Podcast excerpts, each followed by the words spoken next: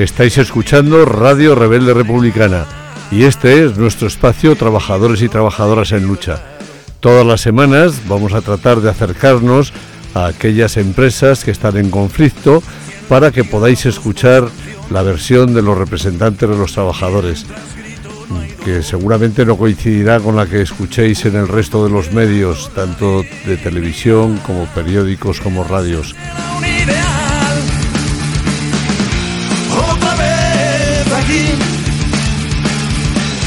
Unido a la resistencia. Otra vez aquí, siendo la excepción, cumpliendo una sentencia. Bienvenidas y bienvenidos a Trabajadores y Trabajadoras en Lucha. Comenzamos este programa algo especial por la situación excepcional el estado de alarma que entró en vigor el pasado domingo limita la libertad de circulación de las personas, pero se les permite circular hasta su puesto de trabajo. De este modo, salvo en el caso de la mayoría de establecimientos comerciales y de ocio, es cada empresa la que decide si abrir o cerrar. El pasado lunes, miles de españoles tuvieron que volver a sus puestos y se encontraron con protocolos improvisados insuficientes y hasta con llamadas de los sindicatos a no trabajar para evitar la propagación del COVID-19. El diario es ha hablado con empleados y representantes sindicales de varias grandes empresas que explican su situación. Los nombres de los empleados han sido modificados para proteger su identidad. El comité de empresa mandó un comunicado el viernes para que la gente abandonase sus puestos acogiéndose a la flexibilidad horaria del convenio. Esto es, guardando esas horas para recuperarlas en otro momento. El domingo se reunió con la empresa y sugirió suspender la actividad. La compañía respondió diciendo que tomaba todas las medidas para prevenir la propagación del virus, pero que, salvo en los casos autorizados al teletrabajo o con condición de salud, esperaba que el resto de los empleados acudiesen a sus puestos. Los sindicatos instaron a los trabajadores a no acudir por incurrir en un peligro grave e inminente para su salud. Mientras tanto, el equipo de Ryanair Travel Labs, una oficina con más de 200 trabajadores, tuvo que ir a currar este lunes. Las opciones que dan si queremos quedarnos en casa son pedir días de vacaciones o solicitar días de permiso sin sueldo, explica Ana, desarrolladora. Todos los puestos de trabajo están preparados para teletrabajar de algún modo ya lo hacemos porque nuestros equipos están integrados con los del extranjero. Las decisiones de recursos humanos se toman en Berlín y allí, hasta ahora, el virus no había tenido la misma repercusión que aquí. Todas las decisiones han sido muy inciertas. Las recomendaciones de la empresa han sido las más básicas. Lavarse las manos y taparse al toser. Las reuniones y el comedor han continuado operando con normalidad. Y mientras tanto, en correos, los sindicatos Comisiones Obreras y UGT han acusado a la empresa de irresponsable no dotarla de medidas de protección suficientes denuncian que la empresa ha antepuesto su visión de negocio y ha interpuesto una actividad más allá de los servicios esenciales recogidos en el Real Decreto del Gobierno. Desde CGT añaden que hay unidad sindical y que se ha conseguido paralizar la actividad de varios centros. Y entre tanto, los comités de fábrica de ArcelorMittal en Avilés, Beriña y Aboño se reunieron el domingo con la empresa y solicitaron la paralización de la actividad mientras no se garantizara la salud de los trabajadores por el cumplimiento de protocolos internos y gubernamentales. La empresa manifestó que ninguna instrucción del gobierno obliga a parar la actividad, que no hay ningún caso de contagio directo en la fábrica y que el protocolo de actuación implementado está por encima de las recomendaciones de sanidad. Y entre tanto, en Iberia, trabajadores de la aerolínea han contactado con este medio para expresar que la situación es muy complicada. Desde el gremio de tierra explican que siguen yendo a trabajar como si no pasase nada, que en los hangares de mantenimiento de los aviones hay cientos de personas trabajando y que el protocolo es no ir a trabajar con síntomas. Luego hacen un estudio de la gente que ha estado contigo si no tienes síntomas a currar. Así lo resume un trabajador.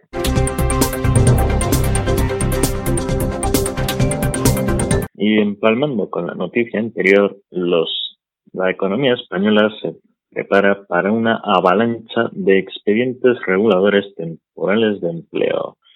Este lunes se han anunciado centenares de ellos en todo el país, algunos en empresas tan conocidas como Picolín, Burger King, SEAT, Volkswagen Navarra o la aerolínea Norwegian.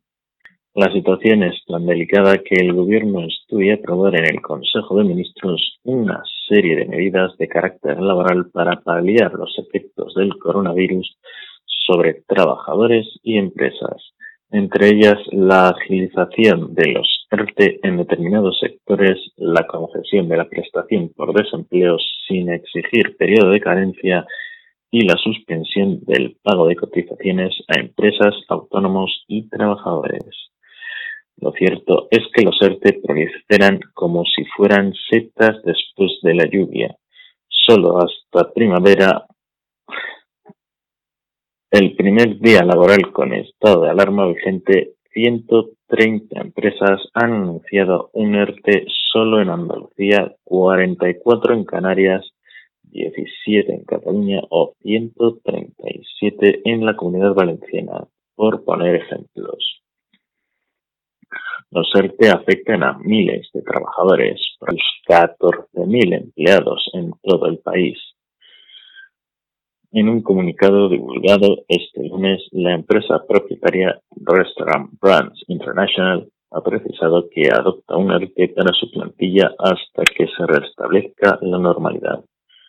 Otros grupos de restauración también estudian medidas similares entre ellas el grupo mexicano Alsea, que gestiona las enseñas Domino's Pizza, Vips y Foster's Hollywood, y que emplea unas 22.000 personas. Otro sector muy afectado es el de la automoción. SEAT, Volkswagen, Mercedes y Nissan ya han anunciado un ERTE en sus plantas de Martorell, Navarra y Ávila respectivamente. Incluso el fabricante de camiones y trenes CAF ha cerrado sus plantas en Beasain e Irún, en Guipúzcoa. También la industria aérea está sufriendo los estragos del virus. La drástica caída de demanda de viajes en todo el mundo por el riesgo de contagio unida a las restricciones operativas ya impuestas por el gobierno ha comenzado a traducirse en ajustes e incluso suspensiones de empleo, muchas de ellas para intentar reducir costes ante la caída en picado de sus ingresos. Una de ellas es Norwegian, que aplicará entre el 21 de marzo y el 17 de abril un, un programa reducido de vuelos que supone la cancelación del 85% de estos además de aplicar una suspensión temporal de empleo a casi el 90% de la plantilla, unos 7.300 trabajadores en total para paliar los efectos de la crisis. Hasta la empresa de colchones Picolín se ha visto afectada, la cual presentará un expediente de regulación temporal de empleo ante la paralización de las ventas que está suponiendo el cierre de tiendas como precaución por el virus. Además, la actividad de su centro productivo y logístico en Zaragoza cesará temporalmente el martes.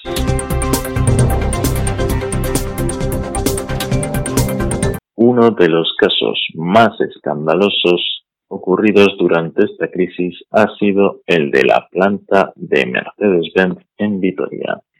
El plante de sindicatos y trabajadores ha forzado a la dirección de la principal empresa del País Vasco a parar la producción a las 2 de la tarde tras un convulso turno de mañana en el que la automovilística que dirige Emilio Titos pretendía continuar con normalidad. A eso de las diez y media de la mañana incluso han tenido que personarse varias dotaciones de la archaña. Desde la Unión General de Trabajadores informa que solamente se mantendrá una dotación mínima para mantener las instalaciones y poder garantizar el sellado de los hornos de pintura, entre otras tareas básicas.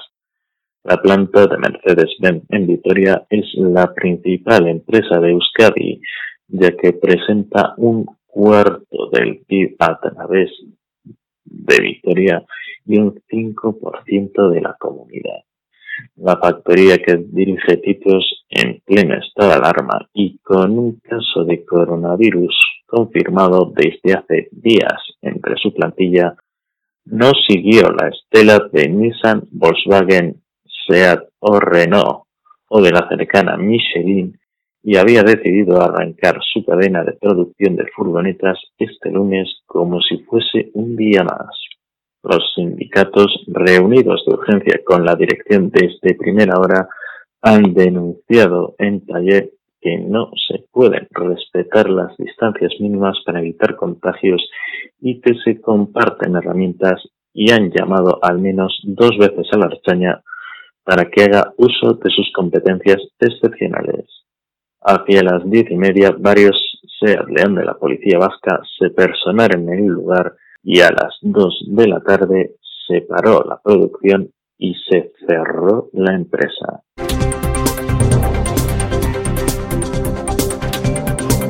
A las educadoras la noticia les llegó en forma de correo electrónico. Contratos suspendidos. Las educadoras infantiles de la Comunidad de Madrid supieron así que con el cese de la actividad lectiva no iban a teletrabajar, sino que iban al paro. La orden la firmó el consejero de Educación, Enrique Osorio, el martes por la noche y afecta, además de a las docentes de guardería, a todos los servicios privatizados que trabajan en los colegios, comedores, transporte, intérpretes, la crisis del coronavirus ha colocado a la Comunidad de Madrid y a su modelo privatizado de escuelas infantiles frente al espejo. El servicio, como cualquier otra contrata, ha dejado de recibir dinero público para sostenerse con la suspensión de las clases porque, a juicio del gobierno regional, depende de la presencia de los alumnos. Pero las educadoras, mayoritariamente mujeres, se rebelan antes del relacionamiento. Somos de la red pública y por eso planteamos que se nos dé el mismo tratamiento que al resto de niveles. Tenemos mucho trabajo que hacer, elaborar proyectos, informes de los niños y niñas. No estamos diciendo que nos paguen sin trabajar, se queja Blanca Faga, la presidenta de la asociación AMEI, que agrupa a un centenar de escuelas infantiles de gestión indirecta de la Comunidad de Madrid. Las trabajadoras con las que se ha puesto en contacto el diario.es insisten que las partidas para las escuelas están ya aprobadas en los presupuestos presupuestos que no contaban con una pandemia. La red de escuelas infantiles de la Comunidad de Madrid se ha construido sobre la externalización. Apenas 20 de las casi 300 escuelas públicas que hay en la región funcionan con trabajadoras de la propia administración, según los datos aportados por AMEGI. Comisiones Obreras aumenta la cifra a 350 y eleva el número de afectadas a unas 8.000.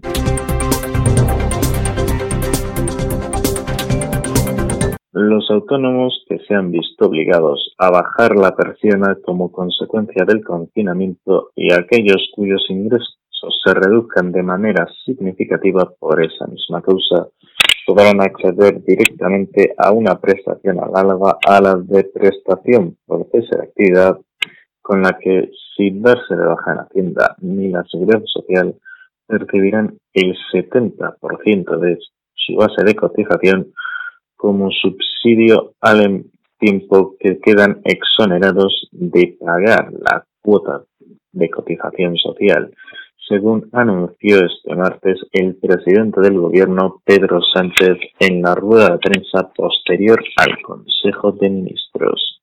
La medida, enmarcada dentro de la batería de iniciativas extraordinarias por la pandemia, tiene como objetivo garantizar la subsistencia de cientos de miles de trabajadores por cuenta propia que desde el pasado fin de semana han visto caer de manera drástica su actividad entre los 3,26 millones que integran el colectivo. Queremos que aquellos autónomos que vean significativamente reducidos sus ingresos puedan percibir la prestación por su cese de actividad señaló el presidente que anotó que la intención del Ejecutivo es facilitar que puedan cobrar con rapidez ese subsidio, cuya percepción llevará aparejada la execución del pago de la.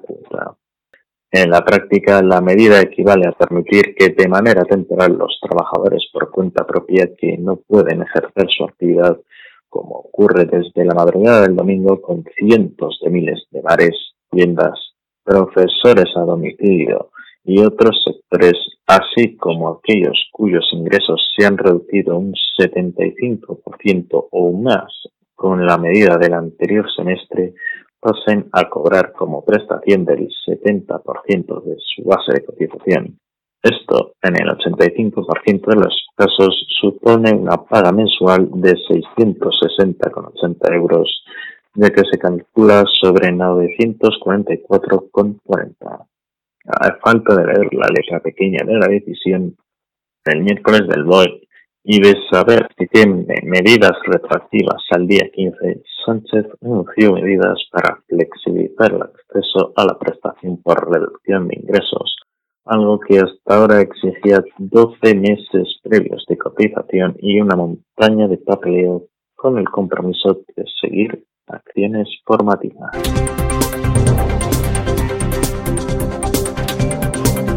Las medidas prescritas desde el Ministerio de Sanidad y que hace suyas inspección de trabajo de cara a los centros que aún siguen abiertos son claras.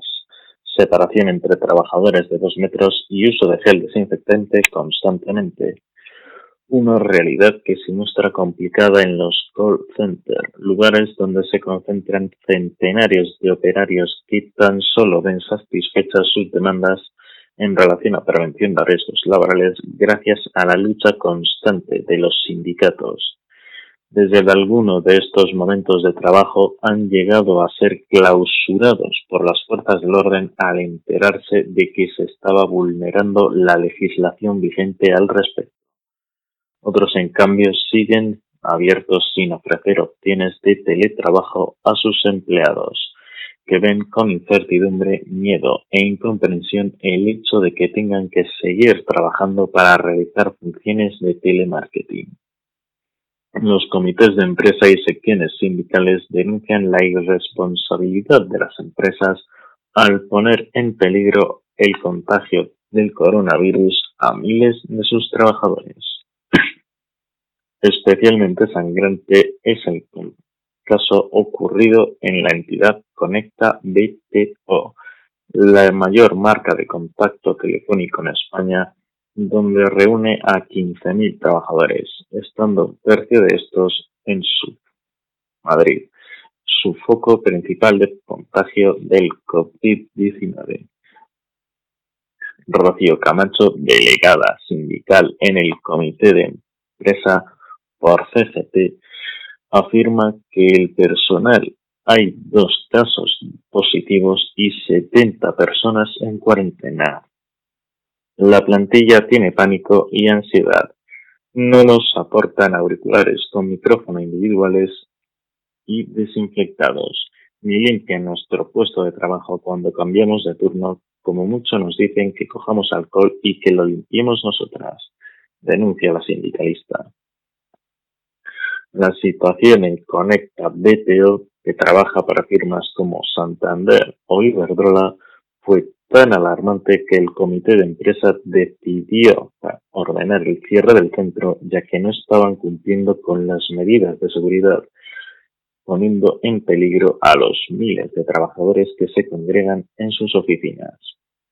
A su vez, interpusieron una denuncia ante la Inspección de Trabajo que avaló la clausura del centro e instó a la Dirección General de Trabajo a que así sucediese. De esta forma, hasta tres organismos defendían el cierre preventivo del espacio laboral, algo que no ha sucedido pese a que la empresa ya tiene constancia de la resolución final y desde donde alegan que las medidas de seguridad se están cumpliendo.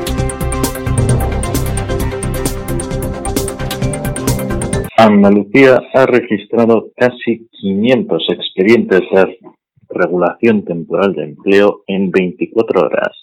Ante la creciente situación de emergencia creada por el coronavirus, según ha informado el vicepresidente de la Junta, Juan Marín, quien ha advertido que la Administración andaluza los mirará escrupulosamente porque no todo vale. En declaraciones a Europa Press, Marín ha recordado que la Junta movilizará unos mil millones de euros a partir de un primer paquete de medidas para tratar de paliar los efectos de la crisis del principalmente en autónomos y pymes. Si bien esa cantidad también se destinan 100 millones para un fondo de contingencia en materia sanitaria, el vicepresidente ha anunciado que las cifras de este tipo de expedientes se han disparado y que los 120 que se contabilizan de este pasado lunes por la mañana se han pasado a los casi 500 en 24 horas administración. Tenemos la obligación de contestar en un corto plazo de tiempo y estamos reforzando nuestro servicio jurídico de empleo. Vamos a mirar escrupulosamente cada uno de estos sortes. No todo cabe en este momento, ha apuntado el vicepresidente de la Junta.